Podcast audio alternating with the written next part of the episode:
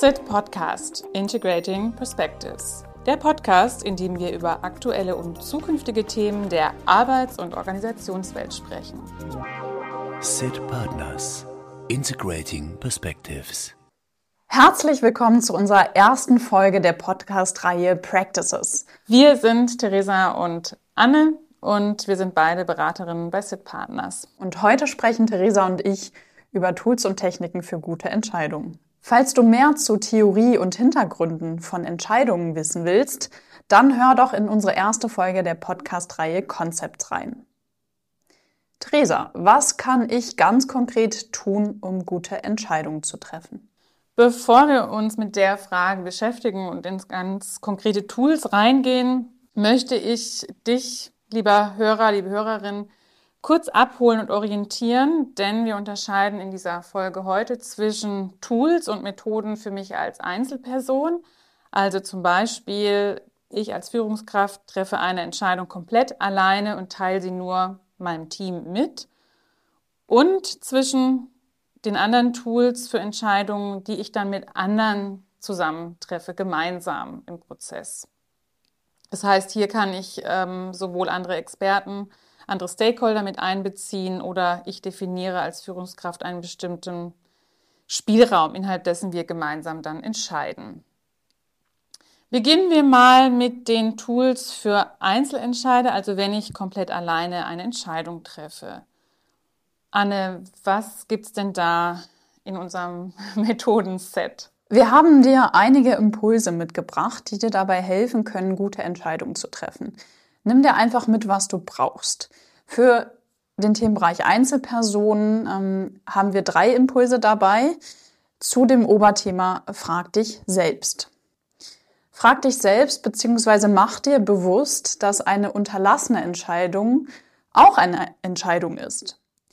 Gerade bei großer Auswahl, bei dem Riesenangebot, was wir auch in Supermärkten vorfinden, tendieren wir Menschen dazu, die Unterscheidung zu unterlassen oder aufzuschieben. Dieses Phänomen nennt sich in der Psychologie Paradox of Choice, also das Entscheidungsparadox. Dazu gibt es eine coole Studie, die zwei Psychologen durchgeführt haben, das Marmeladenexperiment. Dieses Marmeladenexperiment wurde in einem Supermarkt durchgeführt und zeigt, je größer das Angebot, je größer die Auswahl, desto schwieriger fällt es mir, eine Entscheidung zu treffen und desto lieber gingen die Menschen einfach ohne eine Marmelade aus diesem Supermarkt.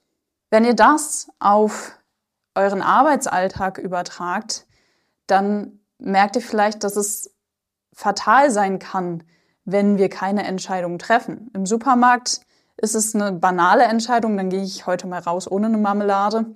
Ähm, aber im Arbeitsalltag sehr, sehr wichtig, denn wenn wir ständig Entscheidungen hinauszögern, verpassen wir womöglich Chancen oder übernehmen keine Verantwortung und diese Entscheidung versandet. Eine nächste Impulsfrage zum Thema Frag dich selbst ist die Frage, was könnte denn schlimmstenfalls passieren, wenn du die Entscheidung triffst? Oder alternativ, was könnte schlimmstenfalls passieren, wenn du keine Entscheidung triffst? Oder wenn die Zeit für dich entscheidet oder ein anderer entscheidet? Auch diese drei Fragen könnt ihr euch stellen und die können euch helfen, gute Entscheidungen zu treffen. Eine weitere Frage oder Regel ist die 10 Minuten, 10 Monate, 10 Jahre Regel, die von Susi Welch, einer Wissenschaftsjournalistin, ähm, entwickelt wurde. Mm, ihr könnt euch also selbst fragen, wie werde ich 10 Minuten darüber denken, wie in 10 Monaten und wie in 10 Jahren. Und das ist hilfreich, weil ihr zwischen unterschiedlichen Perspektiven wechselt. Zum einen die kurzfristige Perspektive, die mittelfristige und die langfristige. Nochmal erklärt anhand von zwei Beispielen. Kurzfristig ist es für dich vielleicht unangenehm, die Programmiersprache zu lernen. Aber langfristig, also in zehn Jahren, wirst du extrem davon profitieren. Kurzfristig ist es für dich wichtig, die richtige Speise zu wählen. Heute lieber Pasta statt Pizza. Aber in zehn Monaten hast du es vergessen und in zehn Jahren sowieso. Also an der Stelle sieht man, die Entscheidung ist nicht wichtig, entscheide dich einfach. Ich finde diese Methode total hilfreich. Als ich mal vor, vor ein paar Jahren darüber gestolpert bin, nehme ich das tatsächlich immer mal wieder mit, weil ich finde, es geht so einfach, sich diese Frage zu stellen und dadurch eine Relativierung reinzukriegen. Wie gravierend sind jetzt die Konsequenzen oder wie wichtig ist diese Entscheidung? Oder ist es auch so what? Ja, also genau, Pizza oder Pasta, es ist jetzt, hat nicht so äh, gravierende Auswirkungen für die nächsten zehn Jahre. Als eine weitere Methode für dich als Einzelperson möchte ich ähm, diese Methode vorstellen, die tatsächlich keinen konkreten Namen hat, aber es geht darum, mach einfach mal eine kurze Pause. Also gerade Menschen, die sehr gut funktionieren in ihrem Alltag, wenig Raum haben für dieses, ich spüre mal in mich rein, wohin es mich eigentlich zieht, in welche Richtung. Wir hatten in unserem ersten Podcast zu dem Thema Entscheidung unterschieden zwischen, ich bin eher der Kopf- oder der Bauchtyp vom System her. Und wenn ich jetzt eben sehr verkopft unterwegs bin, dann kann es sehr hilfreich sein, raus aus diesem Autopiloten zu gehen und zu sagen, so, ich gehe mal raus aus meinem Büro, weg vom Rechner, ich gehe mal in die Natur und gehe in ein ganz anderes Setting oder das bekannte, ich schlafe eine Nacht drüber und lass mal sacken, weil was dann passiert ist, dass wir eben nicht mehr aktiv bewusst über diese Entscheidung nachdenken, sondern wir gehen eher ins Fühlen, wir gehen eher ins Unbewusste und nehmen diesen anderen Kanal dazu, also nicht nur analytisch zu denken, sondern tatsächlich auch mal über dieses System Emotion und Bauchgefühl. Gerade wenn man eine kurzfristige oder kurzsichtige Entscheidung trifft, dann zwing dich mal zu einer Pause und senkt dadurch auch den Entscheidungsstress. Weil oft ist das, wenn wir diese Pause machen und eine Nacht drüber schlafen, dann kommt sowas, ah ja, okay, ich habe diesen Impuls und dann bin ich mir auch sicher, und ich habe einen anderen Zugang zu dieser Entscheidung. Das kann übrigens auch helfen, dass wir uns von diesen Heuristiken, von kognitiven Verzerrungen, von denen wir im letzten Podcast gesprochen haben, dass wir uns dadurch nicht in die Irre führen lassen und braucht klar ein bisschen Training. Auch das Thema Achtsamkeit spielt hier rein, dass ich überhaupt also fühlen kann, was ich fühle und ähm, dem auch zu vertrauen dass ich weiß, okay, ich habe einen Zugang zu mir, ich habe auch Erfahrung und ich kann dem auch trauen. Und es ist nicht, wenn du vor einer schwerwiegenden Entscheidung triffst und Beispielsweise bist du vorher kurz davor von der Straßenbahn fast erfasst worden und dein Adrenalinspiegel ist enorm hoch, ja, dann willst du keine riskante Entscheidung treffen oder denkst, nee, bloß jetzt nur Sicherheit, ja, und du möchtest kein Risiko eingehen, Letztlich kommt es aber durch die Situation vorher, weil dein Adrenalinspiegel so hoch ist, dass du kein Risiko eingehen willst. Und da ein bisschen mal drauf zu gucken und zu trainieren, woher kommt hier eigentlich gerade was und kann ich dem vertrauen? Ist es mein Bauchgefühl oder ist es, weil ich gerade eben so eine aufregende Situation hinter mir hatte? Das erinnert mich an unser Thema der Heuristiken, denn da lasse ich mich auch von dem kurzen Gedanken im Gehirn beeinflussen oder dem kurzen Impuls. Mhm. Also hier ist deine Empfehlung, sich bewusst Zeit zu nehmen und drüber nachzudenken und in sich zu kehren und sich achtsame Minuten zu gönnen. Oder wie würdest du das zusammenfassen? Genau, also raus aus dem Autopilot, raus aus dem Kopf, mehr in einen anderen Kontext, mehr mal gucken, welcher Impuls, welches Gefühl da kommt. Gut, zum Thema eine Nacht drüber schlafen, sich Zeit nehmen. Das möchte ich gerne noch stützen, auch durch eine Studie, die Psychologen durchgeführt haben. In unserer ähm, ersten Folge zum Thema Entscheidungen haben wir darüber gesprochen, dass wir in einer ganz komplexen und dynamischen Welt leben. Ich möchte nochmal bestärken, es lohnt sich wirklich, sich Zeit zu nehmen, nicht bewusst über die Entscheidung nachzudenken. Das konnten 2010 einige Psychologen ja, erforschen in ihrem Experiment. Euer Gehirn profitiert davon, wenn ihr vor allem in komplexen Entscheidungssituationen das Gehirn einfach mal am Problem arbeiten lasst, ohne aktiv darüber nachzudenken. Und es klingt so banal und ich möchte es einfach hier nochmal gerne sagen. Das waren unsere Methoden und Tools für dich, lieber Hörer, liebe Hörerin, ähm, als Einzelperson. Nimm dir also etwas Zeit, um nicht drüber nachzudenken. Frag dich selbst, und lass die Dinge einfach mal sacken. Theresa, wie sieht's aus, wenn ich mit anderen zusammen entscheide oder andere hinzuziehe? Welche Tools und Methoden haben wir dabei?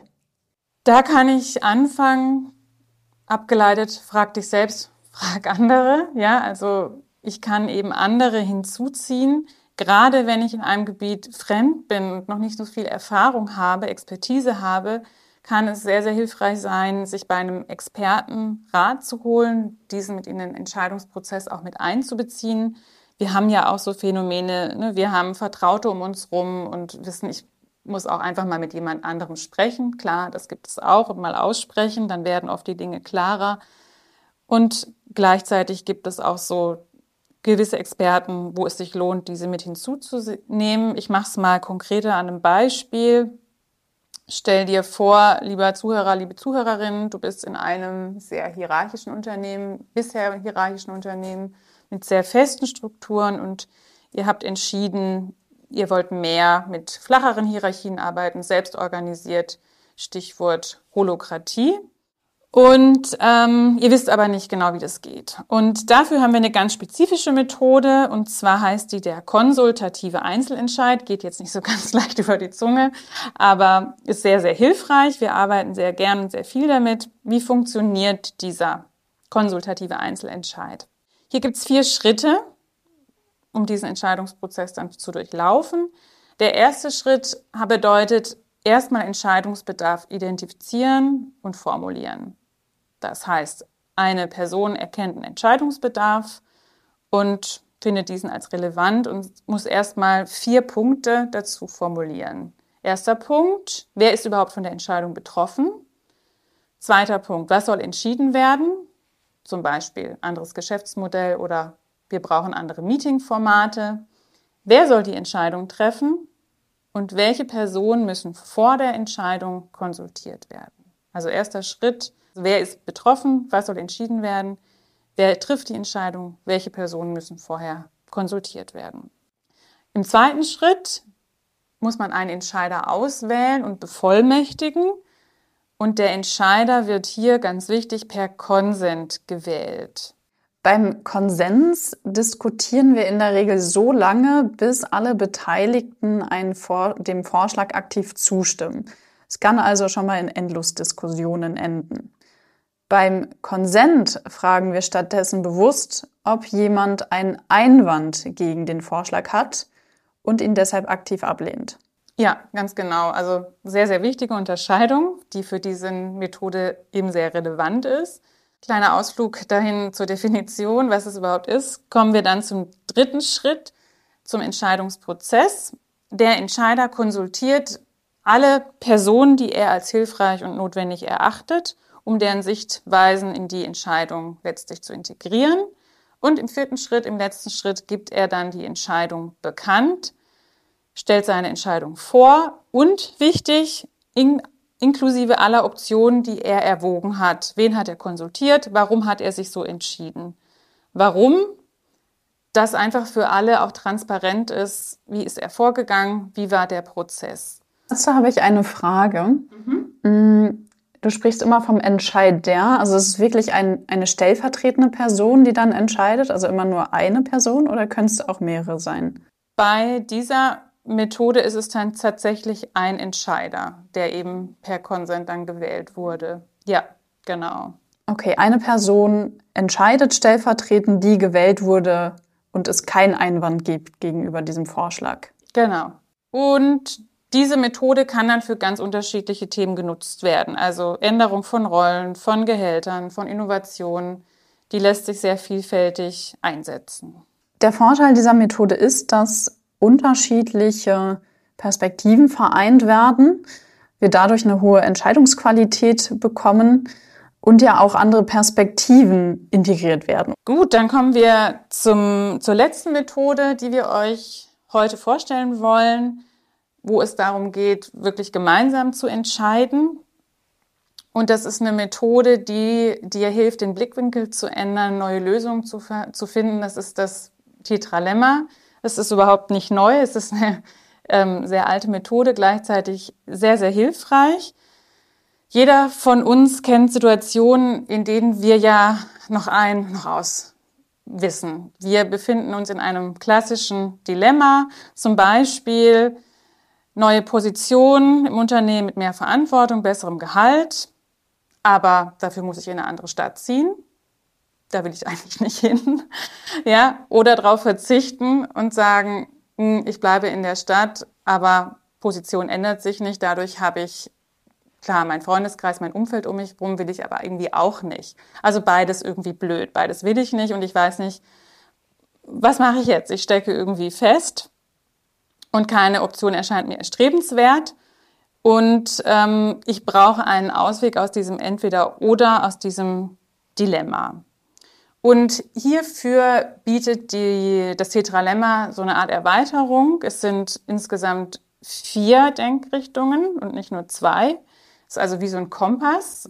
Und wenn ich vor so einer schweren Entscheidung stehe, dann hilft es mir eben mal ein paar Schritte zurückzutreten, mir dieses ganze Szenario aus einer übergeordneten Perspektive anzuschauen und abzuwägen, was ist es, ist es das eine, das andere, beziehungsweise was gibt es denn noch? Also ich habe gesagt, es gibt vier Felder. Lass uns doch die mal anschauen, damit ihr Zuhörer das besser verstehen könnt. Wir haben das eine und das andere, wie ich es gerade schon skizziert habt. Also die beiden Pole. Fällt dir da noch ein anderes Beispiel ein, Anne? Mm, ja, ein Praxisbeispiel zu dem Thema Tetralemma. Ähm, stell dir vor, liebe Zuhörerinnen, lieber Zuhörer, ihr stellt euch die Frage im Unternehmenskontext, wie viel Büro braucht es denn eigentlich? Wie wollen wir zukünftig zusammenarbeiten? Virtuell Präsenz, Hybrid, Hybrid Plus, was ist der richtige Modus? Das ist also die Leitfrage, wie viel Büro braucht es? Jetzt könnt ihr überlegen, ähm, das eine, also eine Lösung wäre es, zurück zur alten Welt, reine, reiner Präsenzmodus. Auch den könnt ihr einführen. Das heißt, das war das eine. Was wäre das andere? Das andere wäre die gegenteilige Lösung, also 100% Remote arbeiten. Arbeite, wo du willst. Dann gibt es ja das Feld beides. Mhm, also eine Lösung, die beides enthält. Da würde die hybride Arbeitsweise relevant sein und ihr bestimmt im, im Unternehmen eine Regelung von 40 Prozent Präsenz und 60 Prozent virtuelles Arbeiten pro Woche. Mhm. Das heißt, also wir haben jetzt drei Felder, dann gibt es noch das vierte Feld, keines von den bisherigen. Mhm, das wäre dann eine völlig andere Lösung. Keins der beiden. Hier im Beispiel wäre es, die Teams entscheiden flexibel und selbstorganisiert, wie sie arbeiten wollen. Die Verantwortung liegt also im Team.